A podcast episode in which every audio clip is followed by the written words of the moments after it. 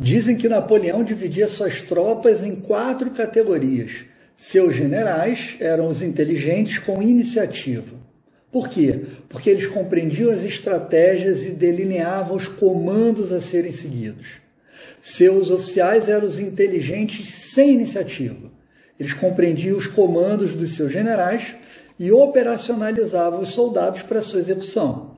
Então nós tínhamos mais duas categorias: os soldados, que simplesmente deveriam executar o que lhes era atribuído. Mas o Napoleão dividia esses soldados em burros sem iniciativa e burros com iniciativa. Os burros sem iniciativa era exatamente o que Napoleão procurava em um soldado. Alguém que apenas executasse as ordens do comando.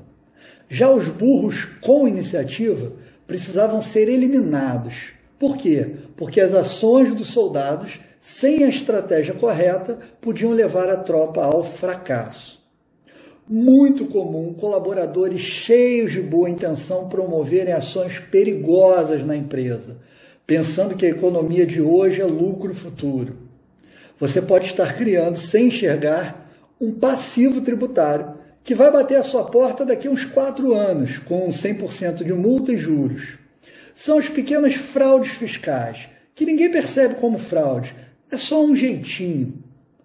Proatividade é sempre bem-vinda, mas a execução de ideias tem que passar pelo filtro de quem realmente entende do assunto e pode medir o risco da operação. Identifique e neutralize os burros com iniciativa.